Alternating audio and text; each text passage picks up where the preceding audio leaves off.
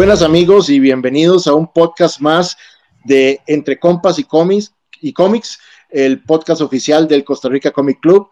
Hoy tenemos a Gio y a Rob y bueno, este servidor, Saúl Taleno, y nuestro tema, el cómic independiente, el indie.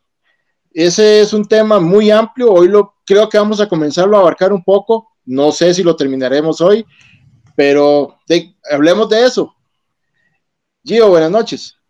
Buenas, eh, buenas, saludos a todos. Eh, un gusto estar otra vez eh, aquí compartiendo con ustedes entre compas y cómics. Y sí, vamos a hablar un poco de del cómic indie. Esperemos, Jay. La idea es motivar al, a, los miembros del club y, a la gente que se acerque un poquito más al, al indie, luego de, de todo lo que hemos hablado sobre el mainstream y toda la la crisis que está pasando, que, también se puedan acercar y probar cosas nuevas eh, mediante el India. Rob, buenas, ¿cómo estás? Muy bien, excelente. Saludos a todos nuestros oyentes en, el, en este podcast y los que nos puedan ver en YouTube. Eh, muy complacido de estar aquí una vez más entre Compas y Comics. Eh, por supuesto, hoy me encuentro en mi despacho en Canadá. Entonces, no estoy ya con ustedes, pero estamos en espíritu y ojalá que mm, con todo lo que podamos compartir de los, eh, del mundo mágico de los independientes, eh, vamos a aprender bastante sobre las casas y los artistas eh, relevantes y los, los trends, ¿no? Lo, lo que es el mainstream. Entonces, bueno, pues muy, muy emocionado de este podcast. Gracias, Rob. Bienvenido. Y aunque estás un poco largo en distancia, estás aquí también muy cerca, ¿verdad? Exacto. Todos aquí, eh, el club, ¿verdad? Todos somos el club. Todos somos el club, exacto. Bueno, iniciemos un poco con, la historia. Eh, Gio, ¿qué nos puedes contar? Bueno, eh, con respecto a la... Eh, primero, que quisiera hacer ya alguna salvedad por acá. Eh, lo que vamos a hablar es de cómic indie, para que entendamos qué es el cómic indie o, eh, independiente, perdón. Sería cualquier cómic que sea publicado fuera de Marvel y de DC Comics, ¿verdad? Eh, no creo que vayamos a hablar de lo que es manga, ni cómic europeo, ni cómic latinoamericano, sino nos vamos a centrar principalmente en cómic de industria norteamericana que no se, no se haya publicado en Marvel y en DC. Primero para poder dejar marcada la cancha de, sobre qué es lo que vamos a hablar, porque si no, ahí sí se nos hace, como dice Saúl, sumamente amplio el, tema. Eh, empecemos con eh, el cómic independiente, y prácticamente nace con el cómic como tal, en la década de los 20, 30, eh, donde se publicaban eh, principalmente historias de vaqueros y detectives. Ese era el, target principal del cómic eh, independiente en ese momento. Mientras, por ejemplo, en, DC Comics estaba saliendo, o DC Comics estaba saliendo el Action Comics número uno con Superman y el Detective Comics número 27 con Batman. El cómic independiente estaba saliendo lo que era eh, cómic de misterio, eh, con novela, novela digo yo, eh, con temática policíaca y con temática de vaqueros, principalmente porque para esa época era el principal boom para, los, para los niños de, de la época. Recordemos que el cómic es siempre se ha orientado en la buena teoría para la lectura de los, de los más jóvenes. Eh, que no sea así. Porque vemos varios grandotes por acá leyendo todavía eso, eh, pero la finalidad principal era el, el cómic eh, para niños.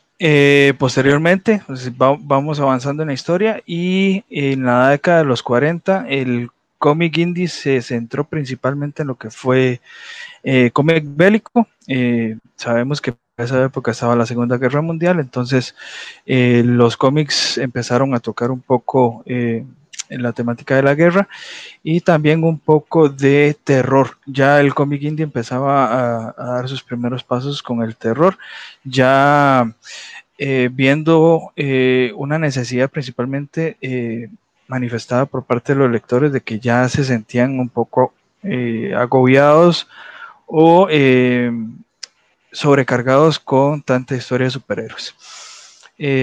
para la década de los 60, esa visión también cambia un poco, centrándose principalmente en cómics de ciencia ficción principalmente lo que era carrera espacial. Recordemos que ya para los 60 está la Guerra Fría y la carrera espacial entre Estados Unidos y la Unión Soviética. Entonces se empieza a centrar un poco en lo que es ciencia ficción, eh, temática futurista, temática de viajes en el espacio, conquista espacial, invasiones de extraterrestres y demás.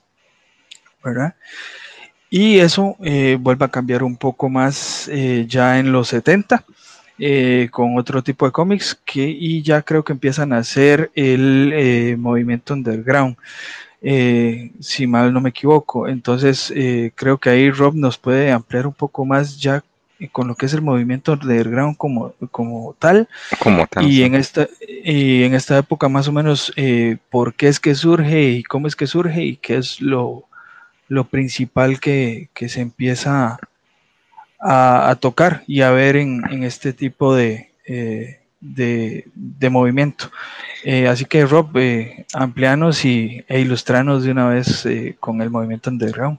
No, excelente, Gio. Ese marco de referencia textual, histórico, 100%. vamos a tener que hacer el, el history de los cómics versión 2 con Gio para que nos, nos ayude ahí a refrescar un poco. Pero sí, no, eh, tocando un poco acerca de lo que es el Underground Comics, eh, cómics con X al final, es ese movimiento eh, contraculturista que hubo en los Estados Unidos durante la época de la, la, guerra de Vietnam.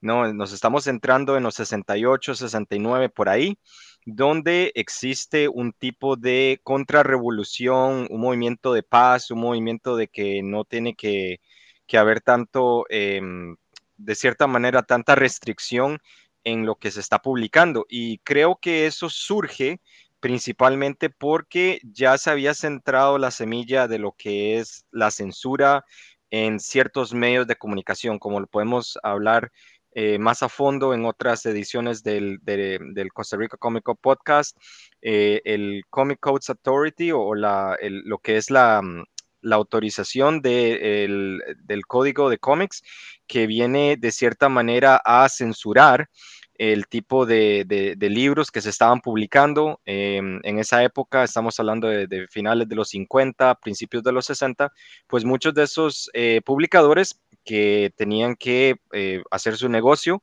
publicando sus eh, materiales y vendiéndolos. Si no tenían ese sello de aprobación por parte de esta institución, entonces no podrían venderlo. Entonces surge ese underground, o sea, literalmente clandestino, donde se empiezan a publicar, eh, se siguen siguiendo publicando el tipo de historias que eran de terror, de crimen, eh, todo lo que era en contra de lo que estaba diciéndoles en ese momento que no se podía publicar. Especialmente eh, vemos eh, más lo que es el, tipo de historias adultas, ¿no? El, erotismo, la sátira, el tipo de humor negro que antes no era permitido. Entonces, en ese caso tenemos ejemplos muy contextuales, que es, por ejemplo, Zap Comics. Zap Comics fue desarrollado por Robert Crumb, y de ahí es que tenemos eh, diferentes personajes que, salen en su historia. Y eh, contextualmente vemos que eh, tenemos a este Fritz the Cat, tenemos otro personaje como Trashman que fue desarrollado por un español. entonces ahí tenemos un movimiento donde comienza a verse ese tipo de personajes que no caben dentro del parámetro de lo que estaba el mainstream. Entonces ellos continúan y siguen publicando historias donde se autopublican.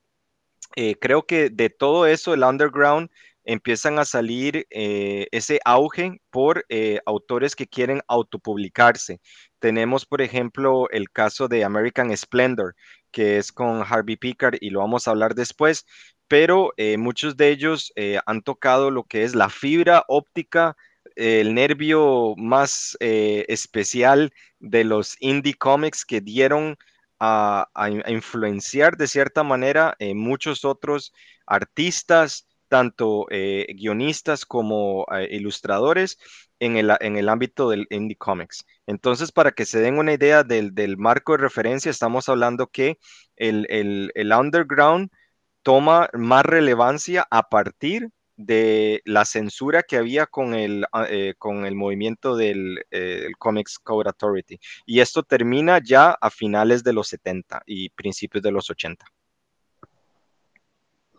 Sí, no, muy buena reseña la de ambos, ¿verdad? Totalmente increíble, muchas cosas que, que de hecho muchos no, no conocen. De hecho, tocaron puntos que ni yo conocía, para serte sincero, porque eh, yo bueno, eh, yo me manejo un poco de más el indie, ya como de 90 para acá, pues, cuando, se dio esta revolución y tocaste un punto muy importante, Rob, eh, lo de autores, porque en indie, contrario tal vez al mainstream, las historias eran, eran propiedad del, creador, digamos no tanto como en DC o Marvel, digamos, de que haces tu historia, pero, pero no puedes, eh, excepto que creas un personaje nuevo, eh, la historia seguía siendo de, de DC o de Marvel, ¿verdad?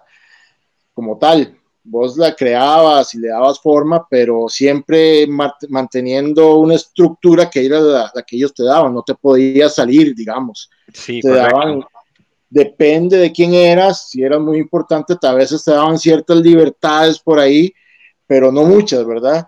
Mientras en el indie, es tu historia y haces lo que querrás con ella.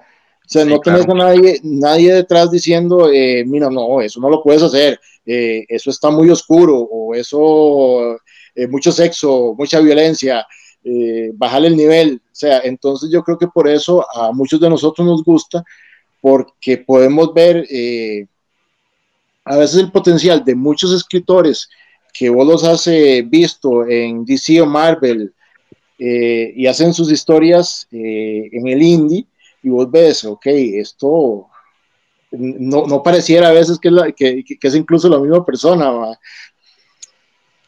Es correcto, Saúl, así es. Y yo pienso que eso de los autores ha dado auge a un nuevo movimiento el movimiento de, patrimonio, de, legado, de lo que muchos de esos artistas hicieron y contribuyeron para las casas grandes. Por ejemplo, tenemos el, ejemplo de Neil Adam, o sea, Neil Adam fue una persona que adjudicó y trató de, montar em, una relevancia eh, legal y eh, de, patron, de de, sí, de, patrimonio eh, histórico para todos esos artistas que contribuyeron a, las grandes publicadoras y que nunca fueron reconocidos legalmente. Entonces, eh, por ahí es, algo muy importante y, creo que lo vamos a tocar más adelante en el tema. Sí, eh, sí, es que, bueno, eh, de hecho, cuando, cuando se creó, por ejemplo, vamos a ir un poco más adelante, cuando se creó Image, fue, de hecho, que varios autores que ya estaban en estas casas grandes dijeron, eh, no, la verdad es que queremos hacer algo diferente y eso, eh, ahí se unieron y crearon Image, donde eso era la, principal idea, digamos, en ese punto. Es tu historia. Vos sos el dueño de este, de este cómic, por así decirlo. Sí, de hecho, eh, para aportar un poco más y siguiendo poco con el hilo que, venía que veníamos trayendo con la historia. Como vemos, el, el underground empieza ya, bueno, empieza a finalizar, eh, eh, empieza a bajar la ola del, movimiento a partir de los 80. Aquí ya es cuando empieza la explosión del, del indie, eh, digamos como un conocimiento un poco más popular, por decirlo así, no tan a escondidas y volvemos a la palabra, ¿verdad? Tan underground. Y de hecho, de las casas grandes, la primera que surge es eh, Dark Horse, que este año está cumpliendo los 35 años de fundación, ¿verdad? Se fundó en el 86. Y el principal objetivo de Dark Horse fue el disgusto que tenían, eh, como dicen ustedes, los guionistas y los artistas en cuanto a lo a las políticas que estaban eh, generando Marvel y DC con la propiedad de los, eh, de los personajes y de las historias. ¿Qué pasa? Que, por ejemplo, Dark Horse se trae a varios autores, principalmente, y, ese fue el boom de esa época, llevarse dentro de sus filas a Frank Miller, después de que Frank Miller hiciera el, etapón que hizo de, Daredevil, ¿verdad? Y le dijo, eh, venite para acá. Eh, y dentro de las políticas decía, bueno, eh, te damos libertad creativa, vos creas lo, lo que querás y nos repartimos lo que son los derechos del personaje, eh, lo que es la propiedad del personaje y aparte de eso, en lo que eran las ventas, ya empezaban a decirle, ok, usted como autor tiene tanto porcentaje de derecho a las ventas o a los royalties que tenga el cómic como tal. De hecho, por eso, por ejemplo, en las adaptaciones que se hicieron de las películas eh, de propiedad de Dark Horse, como fueron Sin City y 300, eh, siempre venía acreditado Frank Miller. Frank Miller's Sin City o Frank Miller's 300, eh, ¿verdad? Entonces, digamos, hasta eso le dieron chance, digamos, lo que fue la licencia, de una vez, eh, si se hizo la adaptación a la pantalla grande, tiene derechos sobre todas las ganancias o toda la marca que se vaya a explotar por ahí. con respecto a lo que decía Saúl también de Image, Image pasa lo mismo, pero a inicios de los 90, ¿verdad? Es como, como periódico, ¿verdad? Entonces, a inicios de los 90 pasa lo mismo, eh, pero esta vez específicamente eh, fue por eh, la casa de Marvel. Marvel tuvo un problema ahí con, algunos autores y artistas. Tengamos en cuenta a Todd McFarlane, a Jim Lee, y se me escapan los otros dos. Sí, serían, perdón, eh, Saúl, adelante. Eh, sí, Rob Liefeld es el otro. Ajá, ah, bueno, sí, sí, es cierto. Y sí, me falta uno. A ver, a ver, son, son siete. A ver, eh, está Eric, Larsen, Eric Larsen, de, el que hizo Savage Dragon. Ajá, sabes. Está Jim Valentino. Está, em, ¿cuál es este otro hombre? Will Sportacio y creo que nos falta otro. Eh, Mark Silvestrini. Esos eran los, los otros cuatro, sí. Ajá. Vamos a ver, yo lo digo porque eran cuatro, porque al final, vamos a ver, eh, Image tiene una particularidad dentro de su estructura, que es que se divide en, eh, inicialmente se dividió en cuatro subsellos, que era Top Cow, Top Cow. Willstorm, Willstorm, ajá. Eh, que fue la que, la que fundó, Jim, fundó entre comillas Jim Lee, que es posteriormente eh, Jim Lee negocia con DC, eh, la vende y dentro del contrato, el acuerdo que decía era que Jim Lee pasaba automáticamente a la junta directiva de DC. De hecho, por eso sabrás que Jim Lee está como cabeza de ese. Eh, vamos a ver, era Top Cow, esa, eh, Top McFarlane, que no me acuerdo el sello de Top McFarlane ahora. Es, perdón, es McFarlane Productions, creo que siempre fue así. Sí. Eh, y, y, ahora se me escapa el otro. Posteriormente vendrá el sello Skybound. Skybound, es por Robert Kirkman. Aunque Robert Kirkman no fue eh, fundador de, Image, al haber hecho Invincible y haber pegado tantísimo Invincible como cómic, eh, la junta directiva de Image le dijo, eh, te vamos a dar el chance y te vamos a crear el, el subsello Skybound, entonces ya formas parte, digamos, por decirlo así, como uno de los miembros fundadores honorífico porque recordemos que aunque The Walking Dead tuvo mucho pegue y ha tenido mucho éxito, la, primera serie exitosa de Robert Kirkman dentro de Image es, eh, Invincible. Invincible, sí, correcto, así es. Sí. De hecho, es, ¿qué, qué, qué importancia ha tenido Kirkman, digamos, en, en, esto de Image? Porque si vos ves las primeras producciones tal vez en hacerse grandes vienen, vienen de él, digamos, con, con lo que fue el boom de Walking Dead. Image hizo lo que tal vez no se había visto en ningún otro indie, que es el, el valor que tiene el número uno de The Walking Dead, que se compara tal vez con ya primeras apariciones de, de DC y Marvel, que aunque el Invincible es, es tal vez, tal vez mejor, no llega a alcanzar ese precio que, igual que, que, tiene todavía desde Walking Dead, que, que, no sé si me equivoque, pero es casi de los indies, eh, tal vez, si no es el más caro, es uno de los más caros. Correcto. Sí, correcto, exactamente. De hecho, Invincible, eh, digamos, el precio de su vida eh, de los cómics o los primeros números de Invincible viene a partir de la serie de Amazon Prime, ¿verdad? Antes de eso, olvídalo. Y por ejemplo, otro cómic que la revienta en precio es, si no me equivoco, el cómic que está antes del último número de Walking Dead, eh, que fue un cómic especial. Eh, no sé, que fue un cómic gratis, de hecho, si no me equivoco. Creo que es Negan Life. Negan. Eh, es, que, es que Negan, Negan, Negan Lives bueno, y de hecho la historia de Negan sale primero, eh, ahí, sale en, están esos promocionales que, pues, que se publicó un día de estos, el de DC. Image también tiene uno.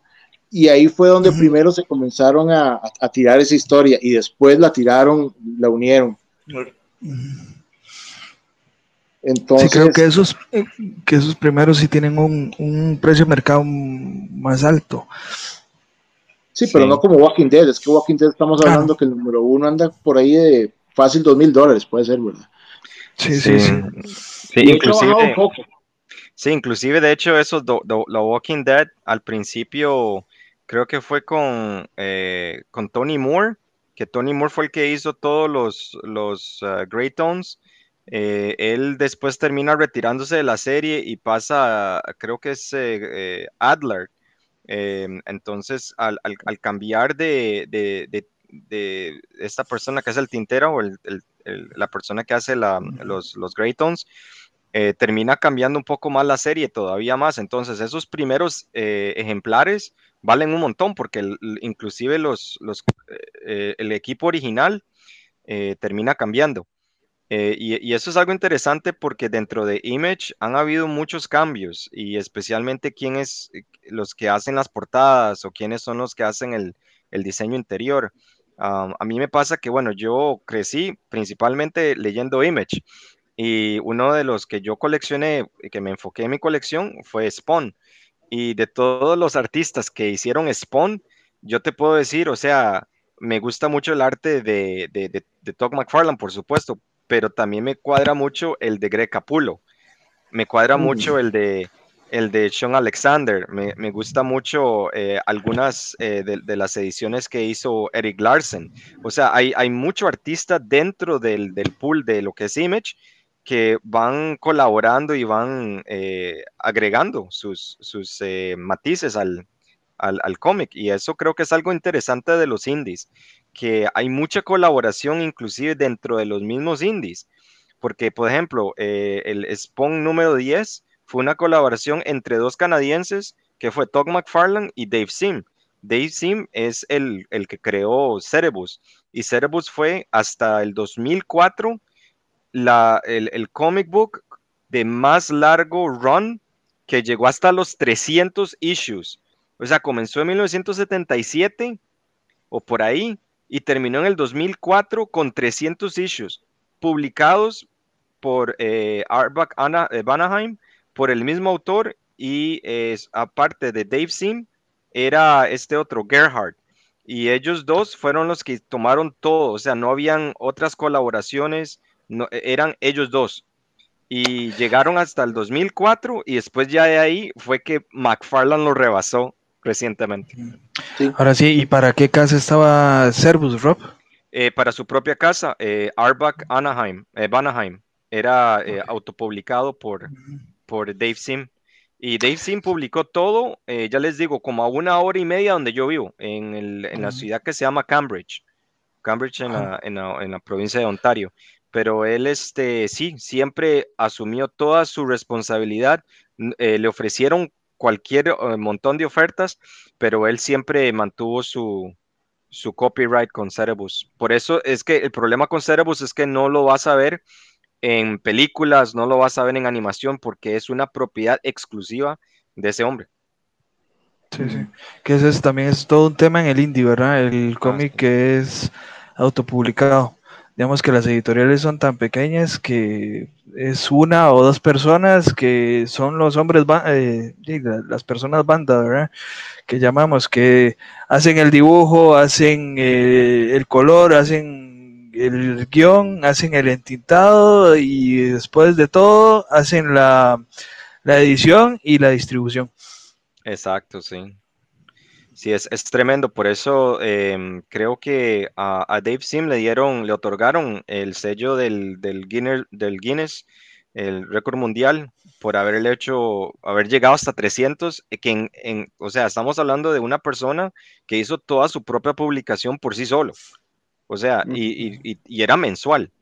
Claro, em, hay colecciones de colecciones y entrarle a Cerebus es pegarse un tiro porque eh, existe, existen volúmenes donde él, o sea, yo, yo traté de entrarle, por decirlo así, yo pude conseguirme varias y aún así el tema filosófico y la forma en que está escrito y cómo está el breakdown y todo, es, es, es, un, eh, es un meollo. Entonces, o sea, eh, hay personas que nada más lo coleccionaron porque muy bueno, tuvo su auge en los 80, en los 90, y porque este Dave eh, hizo bastantes colaboraciones, inclusive con Mirage Studios, los que hicieron Mirage Comics, creo, los que hicieron los, las Tortugas Ninja Mutantes, Kevin y Peter.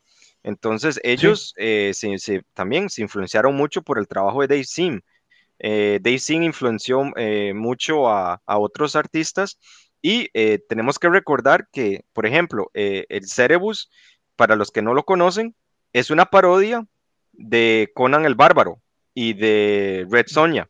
Entonces, como podemos ver en los primeros, primeros ejemplares de, de, Cerebus, sale el, tipo ahí que es como, como un topo ahí, no recuerdo si es como un oso hormiguero, realmente no me acuerdo cuál, qué es el tipo de personaje, pero termina haciéndole así como la parodia a, un tipo de ambiente a lo, a, lo a lo bárbaro, o sea, como a lo medieval y todo. Pero era... La espada y brujería. Sí, exacto. Entonces, de ahí es que vemos un total cambio de lo que fue ese personaje ya al evolucionar más lo que es indie. Entonces, ver los gustos, o sea, ¿por qué se van por este lado filosófico? ¿Por qué se van por acá?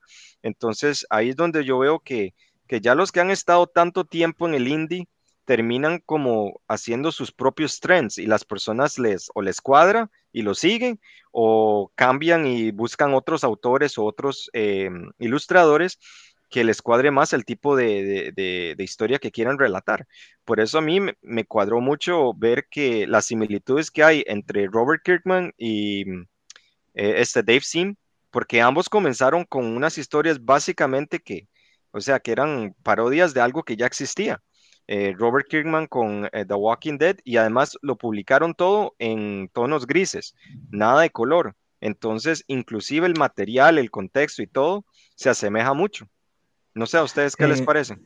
Sí, ahí para hacer la, la acotación, Kirkman hace el, el, dibujo o está planteado el dibujo de The Walking Dead en tonos blancos y negros y tonos grises en honor a las películas de George eh, Romero, que al fin y al cabo es el papá del movimiento zombie, ¿verdad? Él, dijo que, era completamente en honor al, al George Romero, y de hecho, eh, el cómic como tal, a mi gusto, porque yo he visto ya las dos ediciones, la, la deluxe, que está en 23 tomos recopilatorios eh, a color, y, y la de gris, eh, prefiero mil veces la de gris, o sea, le da ese tono, e, esos tonos tan, vamos a ver, tan chivas que de verdad uno se siente inmerso dentro de una película de, terror de zombies de los, de los 60. Correcto, sí. De, hecho, ahorita están sacando, porque Walking Dead no muere, ¿verdad? Están sacando ahora semanalmente los mismos números, pero a color. Exacto, sí. Y de hecho, bueno, y los que somos fans, yo lo estoy haciendo de nuevo. Yo no pude conseguir los primeros primeros, porque sería, sería mentir, los primeros primeros yo los tengo en compilados, pero ya del 100 en adelante yo sí los tengo en issues.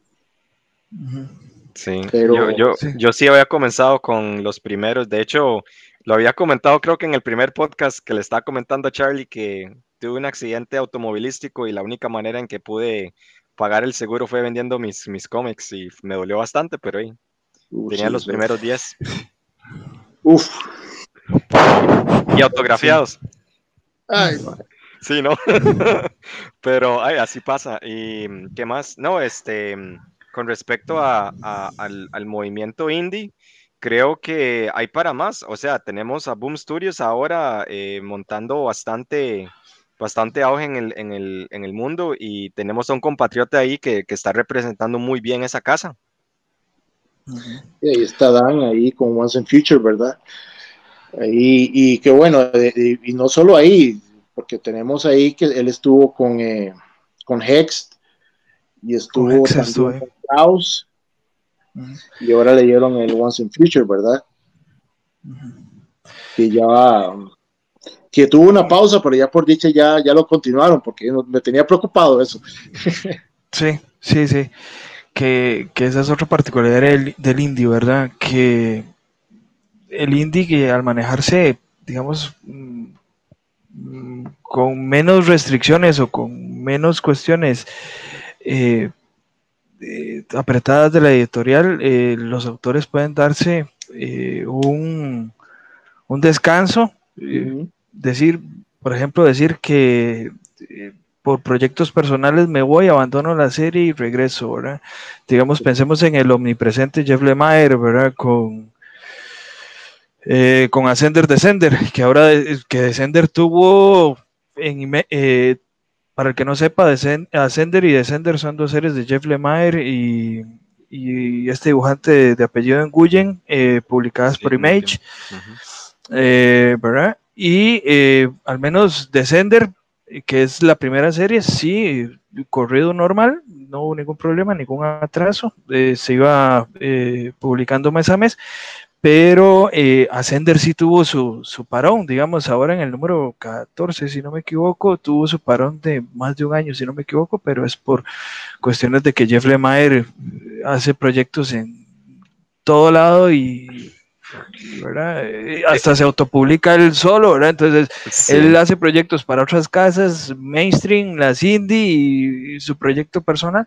Entonces, él, lo paró. Igual pasa con Donny Cates y, Baby Teeth en, en, Aftershock, ¿verdad? Que tuvo su parón de dos años y resto, que un montón de gente ahí quedamos a medio palo con, con la serie y que regresa ahora en el número 17 y se anunció que iba a terminar en el número 21, ya ahí concluye la serie.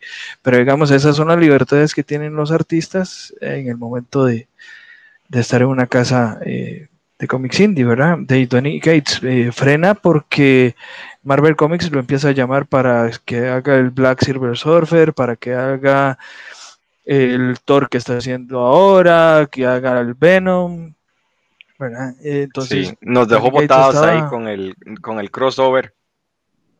Eh, ahora, ahora Donny Gates está con crossover en Image y ya también tuvo un parón, ¿verdad? Pero es, son esos lapsos que se le dan a los, a los artistas o esas libertades que se le da al artista de que no está limitado a que me tiene que presentar un trabajo mes a mes. Todo va a depender obviamente del contrato que haya firmado con, con la editorial. ¿verdad? Correcto. Que son, y, que también es bueno porque, yo no sé si a ustedes les pasa a veces, eh, de, veo una historia y uno dice, me quedó, me quedó debiendo. Y a veces, por tomarse ese mes más, esos dos meses más, eh, de, cumplen a veces, en vez de hacer algo a la carrera, solo porque tengo que cumplir con un plazo, eh, de, me espero y lo hago bien hecho.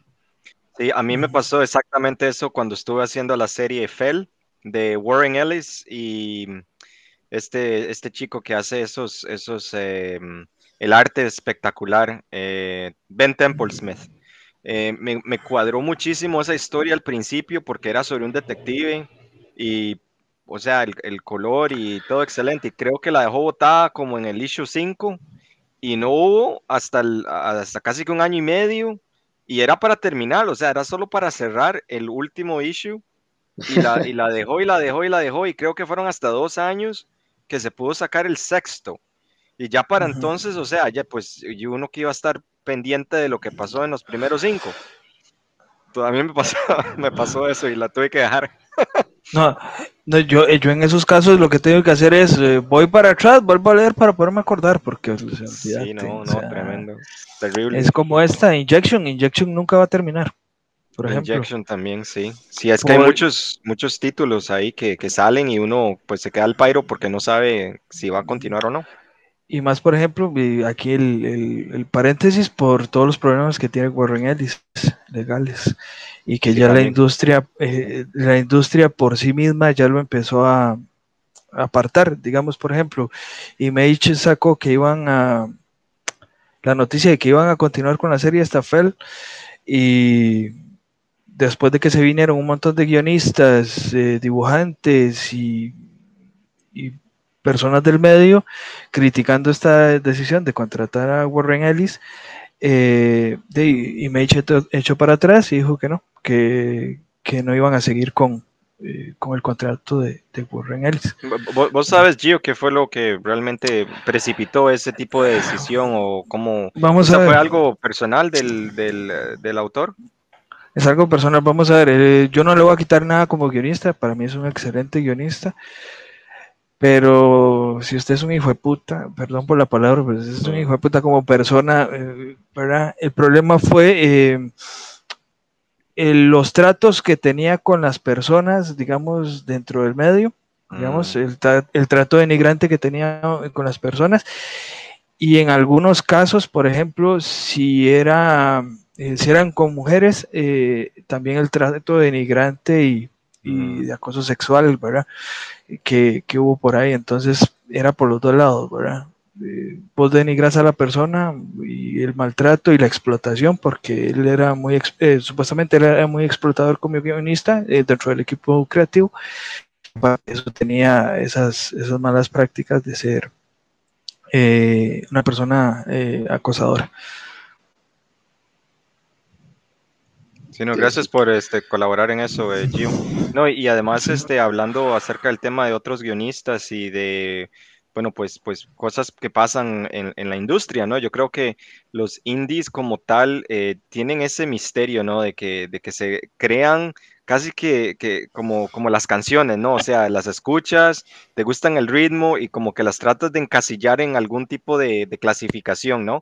Para, a mí me pasa que la definición de lo que yo pienso que para mí es un, indie como tal, es algo que es muy similar, por ejemplo, a, los tipos de música. O sea, a mí me gusta el rock en español, me gusta la salsa, me gusta ciertos tipos de, electrónica, pero yo a lo mejor me, quedo más dependiendo del, o sea, del, modo, ¿no? Del, tiempo de, el que se, canta una canción o tal vez en el tipo de, de, tiempo en el que me encuentro, ¿no? O sea, si estoy pasando por una situación en la que quiero solamente resolver, eh, no sé, historias de crímenes, me quedo con esas historias de crímenes.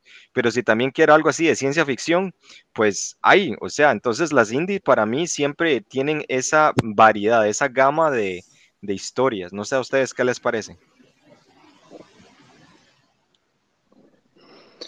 No, sí, eh, es que e, es, eso es lo, bonito del indie, tal vez, que, que todos, de, todo, todo el mundo tiene una opinión diferente, porque digamos, lo que me gusta a mí no necesariamente te va a gustar a, a vos, Rob, o a vos, Gio, eh, porque como vos decís, depende de, cómo me esté sintiendo, eh, si me siento, eh, no sé, con ganas de, de leer terror.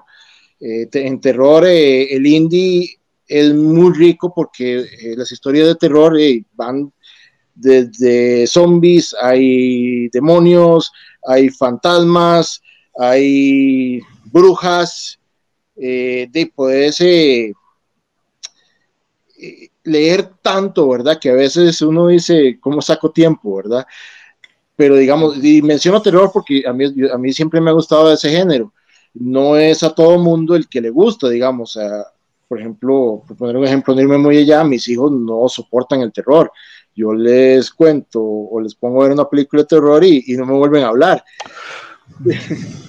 y entonces creo que eh, en el indie hay, hay tanto, ¿verdad?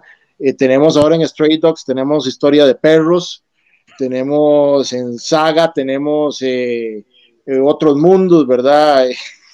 Es que cómo explicar Saga, qué complicado. Sí, esa, esa yo nunca la he hecho, pero se ve interesante, la verdad, no, nunca la he leído total. Es muy buena, yo no la he leído toda, pero, pero lo que he leído me, me ha impresionado. Tenemos Paper Girls, que es un es una mezcla entre chicas repartiendo periódicos eh, en bicicleta junto con alienígenas y varas así, o sea, es pasado y futuro, en, todo unido en, un solo cómic.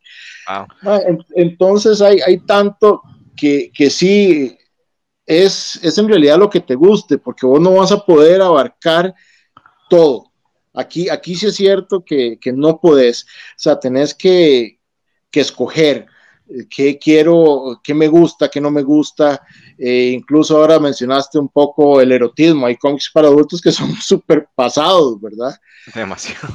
Eh, me, pasa eso, las de eh, Manara, creo que es el Francesco Manara, o Milo Manara, perdón, Milo, Manara. Milo, Manara. Es, tremendo. El, hombre que, que piensa que las mujeres no tienen nariz. Por lo menos son nariz y, no, y no pies, ¿eh? Rob eh, Sí, sí. Exactamente.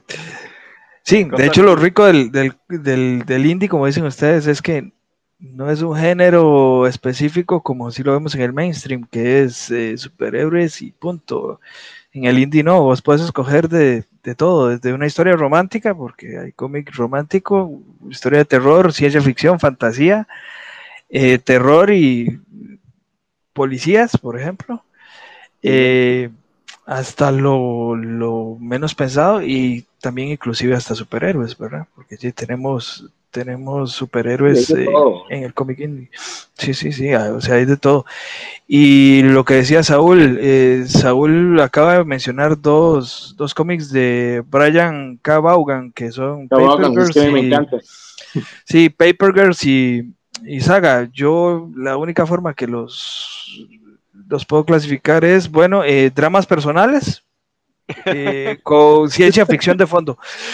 Básicamente, porque Paper Girls es eh, una historia de amistad de, cuatro, cuatro muchachas que, bueno, muchachas, dice uno, cuatro niñas de colegio que, que reparten periódicos todas las mañanas en la década de los 80 y, aparecen con, dramas de, líneas temporales y, alienígenas y Saga es prácticamente lo mismo, es un Romeo y Julieta, eh, digamos, a la, ciencia ficción, ¿verdad? Entre mundos, porque es el, pleito que tiene los habitantes de un planeta con los de una luna que llevan más de 200 años peleando, eh, un soldado de, la, de uno de los planetas con una con otra soldado, si no me equivoco, eh, de una fuerza especial, porque ella tiene alas, entonces de una fuerza especial de ese planeta, eh, se enamoran, se juntan y tienen una, hija. Entonces es, hay un sector del, de todo este vasto mundo que dice que eso es una bendición y un símbolo de que eh, las asperezas se pueden terminar, la guerra se puede terminar, y la otra es que la niña, porque es una niña al final, eh, es una maldición, ¿verdad? Entonces que hay que matarla. De, básicamente, esos serían esos dos cómics y lo que podríamos decir de esos dos cómics. Eh, muchachos, no sé ustedes, para ustedes qué significa, digamos, leer cómic y primero cómo se acercaron ustedes al, al cómic indie, ¿verdad? Principalmente, creo que que sí es importante porque al fin y al cabo todos, y tenemos que ser sinceros, todos nos acercamos al cómic por las historias de superhéroes, pero el indie, ¿por qué?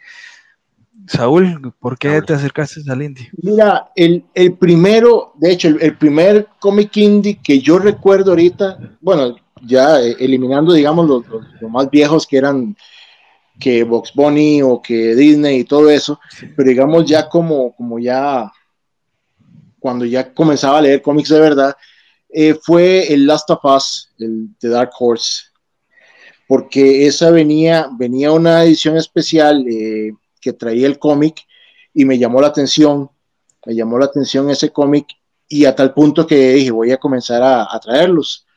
Y me, completé los cuatro y después, eh, no sé, me, me intrigó y, y, como yo me metí a tiendas y veía, mira, este título se ve diferente, se ve interesante. Eh, comencé con Dark Horse, después eh, con Image. Creo que el primer Image que me traje fue Walking Dead, de los primeros. Después conseguí unos cuantos de Saga y después de, no sé, eh, que Tortuga Ninja, digamos, mucho, mucho de, retomar un poco mi infancia, digamos, eh, Star Wars, que en ese momento era Dark Horse también, antes de que lo retomara Marvel, porque ese Star Wars tuvo su etapa Marvel, etapa Dark Horse, volvió a Marvel, eh, también lo hace IDW, pero como, como parte. Sí, y entonces por, ahí anduvo y ya después eh, de la curiosidad comenzó a picar y me metí ya títulos de que veía un, un título por ahí, me leía lo que trataba. Mira, suena interesante, me voy a mandar a traer el número uno. Claro, cuando te das cuenta, mandaste a traer el número uno, te gustó y seguís la serie. Y lo volvés con el otro hasta que te das cuenta, tenés 20 títulos de, de indie que estás siguiendo, ¿verdad? O incluso más. El mismo Spawn fue uno de los primeros que, que mandé a traer después.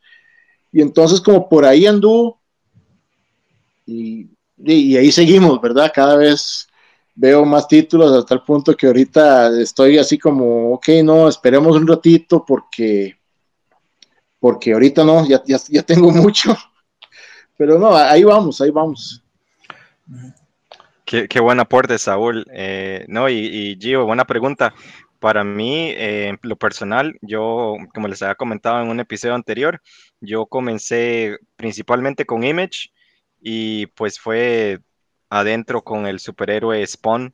Yo no comencé con el número uno, sino que, Jay, para el momento en que yo pude conseguirme el primer trade, ya andaban por ahí de los 50 ejemplares. Y tratar de regresar en el tiempo era muy difícil para mí, entonces tuve que comenzar con los trades y empecé ya a coleccionarlos. En esa época todavía, estamos hablando del 99, 2000, por ahí, cuando yo comencé realmente a, a coleccionarlos y entrarle más seguido a las historias de Batman, eh, las de Superman, las de la Linterna Verde, Flash. Entonces, por ahí es donde eh, me empezó a gustar un toquecillo más, tal vez verlo desde otro punto de vista y, me cuadró mucho eso de, que uno de los artistas principales de Marvel saliera, creara su propia compañía y tomara su propio título y, que además fuera algo que, iba a ser eh, tal vez no eh, algo tan moderno, pero que era con una, una, historia propia. Entonces, no sé, algo ahí me, me llamó la atención y ya después viendo el desarrollo del personaje como tal, tal vez yo diría que, que los primeros 20 issues, cuando los pude volver a hacer, ya les empecé a tomar más valor. Entonces, por ahí fue donde yo dije que la casa para mí de independientes que quería coleccionar más y saber más a fondo era Image. Y ya después empecé a, a conocer más a escritores, más autores, eh, como este Eric Larsen y su Savage Dragon. Me, encantó mucho cómo comienza esa historia, eh, la de mm, Sam Keith y eh, Will Love, Messner Love, que hicieron The Max, esa que volvieron a hacer en una serie animada con MTV. A mí me cuadró muchísimo esa, esa historia. De hecho, les iba a enseñar porque aquí, aquí, aquí me la encontré, mira. Este es el tomo eh, de em, eh, como, el, como el remaster, aquí el maximized. Entonces, este lo, volvió a hacer este, este Sam Keith y explica muy bien, o sea, lo que es la historia. También eh, uno de los que les trae aquí es este, Bon, de Jeff Smith. Aquí tengo el número uno. Entonces, este también, o sea, me, cuadró muchísimo porque también Jeff Smith y Dave Sim eran amigos, entonces ellos, entre ellos dos se tiraban historias. Entonces... Te eh, comento, Rob. Sí, en este momento yo me, yo me estoy leyendo Bone. Qué bueno. ¿Y por, cuál, por cuál vas? Voy por el 33 ahora. Uf, qué bueno. yo, me los conseguí en volúmenes, entonces no sé cuál número de ejemplar es, pero me encanta la historia hasta el momento, es muy, interesante. Bueno, ¿y qué volumen eh, tenés? Aquí, este es el, primero, que es eh, Out of Bondville. Sí. sí. O sea, la historia comienza muy interesante y ya después como que le vas poniendo más tramo al, asunto. Entonces, la, la, ilustración no cambia mucho y lo que me cuadra más es la historia. Sí, sí, sí. De hecho, tiene la particularidad que Jeff Smith eh, fundó su propia editorial o sello editorial para publicar Bone. De hecho, Bone este año está cumpliendo 30 años. Imagínate. El primer número se publicó en 1991. Y, yo tuve la, oportunidad de, conseguirlo en, en, el marketplace, en el Facebook, alguien lo estaba vendiendo y me dijeron, mira, aquí tengo los primeros siete volúmenes y acaba de conseguir los, los primeros siete, entonces voy por ahí. Pero yo también, este, a mí me, cuadra mucho leer historias de diferentes cosas y dependiendo del, del mood, ¿no? De, de, cómo uno se siente, uno puede eh, entrarle más a, como decía Saúl, a, a, las historias de terror, que fue lo que yo comencé con The Walking Dead, que al fin y al cabo no era tanto el terror, sino era más, más que todo el, drama que habían entre, entre los sobrevivientes, ¿no? Entonces no es, no, no es tanto los zombies. Y hablando de zombies, que, que, imagínate, yo tuve la oportunidad de conocer a George Romero ah, y, y, fue algo que, que, fue tremendo para mí, porque yo decía, no, es que ese es el padre fundador de los zombies, pero, eh, o sea, no me dejaban entrar en el mismo lugar donde él estaba y era un enredo porque esas convenciones se nos pasan, ¿verdad? Pero ya eso es para otro cuento. Sí. Bueno, en mi caso yo empecé con Dark Horse. Eh, empecé, vamos a ver, mm, empecé por ahí de inicios de los 2000, si no me equivoco. El primer cómic que toqué, aunque ustedes no lo crean, se llama Bronze Age. Eh, Bronze Age es un cómic ambientado o una, vamos a ver, una eh, adaptación de lo que es la Iliada de, Sí, de, Odiseo. Wow. Eh, el eh, sí, el cómic tiene alrededor de unos 33 números y, más o menos de lo que trata es ver el, todo digamos, toda la trama de la Iliada, pero vieras que le quitan toda la parte eh, mitológica de los dioses, entonces todo lo hacen como muy a lo realista. Mm. Es muy vacilón y el, el, cómic siguiente que leí fue 300. que, de, de, Frank Miller, que ese sí me llamó mucho la atención, volvemos, porque era más o menos una trama similar. Dije yo, mira, es de, de, cuestiones griegas y demás. Entonces, digamos, yo soy una persona que a mí sí me gusta, digamos, lo que es la mitología griega. De hecho, yo en el colegio siempre obligan a, bueno, en el momento que yo estuve en el colegio, no sé ahora, obligaban a leer la, la Odisea, como me empecé a leer la Odisea y no entendía nada, me devolví y dije, ok, me voy para la Iliada y después leo la Odisea. Entonces, digamos, a esos dos libros les tengo eh, mucho cariño, por ahí empecé. Y ya después me fui como la, gran mayoría eh, por Image. Eh, con ciertas historias nunca le entré a, a, Savage Dragon ni a Spawn porque ya cuando yo entré a Image ya venía con ya con muchos números encima y yo dije, mm, no, no me voy a, retrotraer a leer ese montón de números y, digamos, si los primeros números que leí de Spawn y de Savage Dragon nunca les terminé de agarrar el gusto, entonces me fui por otras historias, historias cortas, que esa es otra de las ventajas que tiene el indie, que son historias de cuatro números, seis números, ocho números, doce números, entonces, digamos, tenés una historia autocontenida ahí y entonces... Mm, sentí yo que era mejor porque así puedes probar de todo un poquito, ¿verdad? Así que te va gustando. Y a mí principalmente los géneros en indie que me gustan son lo que es ciencia ficción, terror y fantasía. Entonces vos ves y, a mí me encanta, digamos, Paper Girls, me encanta Saga, me encanta eh, Tokyo Ghost, por ejemplo, que es un cómic ahí de, sean Murphy con, bueno, no me acuerdo con quién, pero, o sea, para mí son esos cómics muy buenos. Cullen Boom, para mí el, autor de, cómics de terror actual por, por autonomacia, digamos, para mí es el mejor autor de cómics eh, de terror en este momento. Y de hecho yo lo primero que leí de Cullen Boom es de Dark Horse en su momento, Conan, con el, asesino oscuro, creo que si no me llamo, no, creo, creo que se llama el, arco argumental que había en, en, Conan en ese momento. Y yo, eh, el indie siempre lo leo, yo digo, para desintoxicar.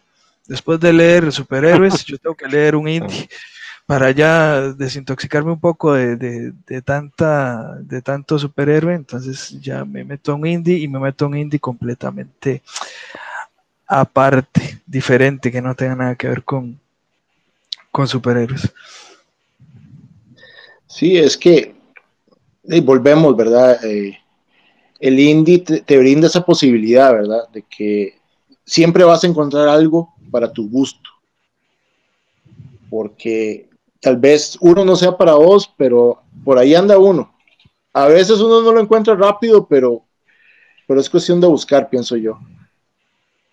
Eh, bueno, ya el tiempo se nos está acabando lastimosamente, y nos quedaron un montón de temas, pero demasiado, creo que vamos a tener que retomar este tema, porque, porque queríamos hablar eh, de, esos, de esas casas, ¿verdad? Que de, que siguen siendo indies o no, como caso de Image, ya es tan grande que, que es mainstream o sigue siendo indie. sí, es, es, la tercera, la tercera casa más grande que hay en este momento, por publicación y por volumen.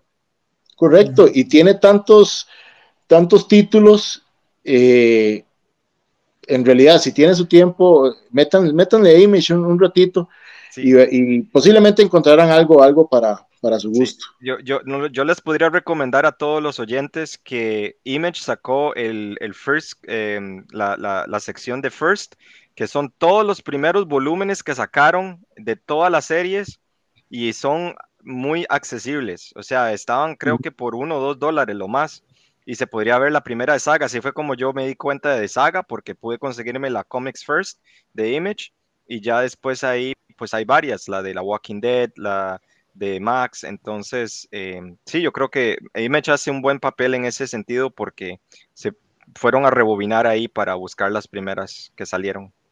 Sí, eh, muy parecido a lo que hizo DC Marvel con eh, con esos one dollar comics. Eh, de hecho, estos son de un dólar también, originalmente, ¿verdad? Ya después eh, se acaban y ya no se consiguen. Pero sí, vale la pena conseguir porque hay, hay, hay mucho, hay mucho por dicha. Otro caso, digamos, el que le llame la atención es después de todo el cisma, que eso podremos hablarlo para la próxima, todo el cisma que le pasó a Dark Horse, que yo, Dark Horse, eh, tenía miedo de que desapareciera después de que Disney eh, agarró, eh, eh, agarró Marvel y dijo, bueno, como yo agarro Marvel, entonces temen a Conan, porque es, es personaje mío. Y cuando DC llegó y dijo, Lucasfilm es mío, entonces, ok, Dark Horse, usted tiene Star Wars, venga para acá, se tuvo que reinventar Dark Horse, entonces ahora saca mucho cómic para el amante del videojuego, ¿verdad? Adaptaciones de, por ejemplo, de Witcher, de God of War, sacó uno de Cyberpunk 2077, eh, eh, The Last of Us, creo, ¿verdad, Saúl? También. Last of Us, que ya volvieron a sacar, Assassin's Creed. Eh, por dicha siguen teniendo Hellboy. Por dicha, el Milagverso, que eso también es otro tema para, para que podamos estar tocando ya, para, el eh, siguiente. para el siguiente, que creo que, que, que, estaría muy bien. Entonces, digamos, volvemos, ¿verdad? Para todos los gustos. Igual, si se quieren ir por superhéroes, nada más que cambiar de tono, pues se pueden ir a Valiant. Valiant tiene muchos superhéroes, de hecho es prácticamente un universo de superheroico. Eh, Boom eh, tiene su, nicho de cómics y IDW, que siempre yo lo considero como el cómic de nostalgia, porque tiene licencias como Transformers, Terminator, eh, Tortugas Ninja, que, se lo trajo de Mirage Comics para, para IDW, entonces digamos eh, a Cazafantasmas, entonces digamos es, eh, es, es, una casa, digamos que podríamos decir que es la casa de la nostalgia para todos los que vimos de chiquillos las, las series. My Little Pony anda por ahí. Eh, de hecho, crossover raro, My Little Pony y Transformers existe. Aunque ustedes no lo crean. Y en ese punto, caballeros, ahí terminamos. Exacto. Bueno, Rob, Gio, muchísimas gracias. La verdad estuvo muy ameno. El tema, como ustedes vieron, se las trae, ¿verdad? Es un tema que teníamos preparado desde hace rato y no, no lo habíamos podido tocar. Y, y, quedó, quedó abierto, ¿verdad? Quedó abierto para seguir hablando de él eh, en, en el futuro, ¿verdad? Por dicho. Sí, sí, el tema da para más, o sea, apenas nosotros estamos tocando la punta del iceberg porque una de las cosas que a mí me encantaría sería, como les digo, despertar ese gusanito para que todos se acerquen al indie, entonces ver cómo comenzar a leer indies, ¿verdad? Que ya hablamos aquí un poco, bueno, que es el género que a vos te gusta, por ejemplo, entonces ya ir empezando por ahí. Pero sí, no, no, el tema da para más y como hemos visto en, nuestros podcasts, eh, temas que vamos tocando como que son bastante amplios y se puede retomar y, ampliar un poco más la conversación. Y de hecho sí, son conversaciones sumamente amenas y que al final eh, se nos queda corto el, tiempo de podcast para poder eh, conversar e intercambiar opiniones entre nosotros. Bueno, un placer compañeros. Chao gente, muchas gracias por acompañarnos y nos vemos la otra semana. Un saludo a todos, muchísimas gracias.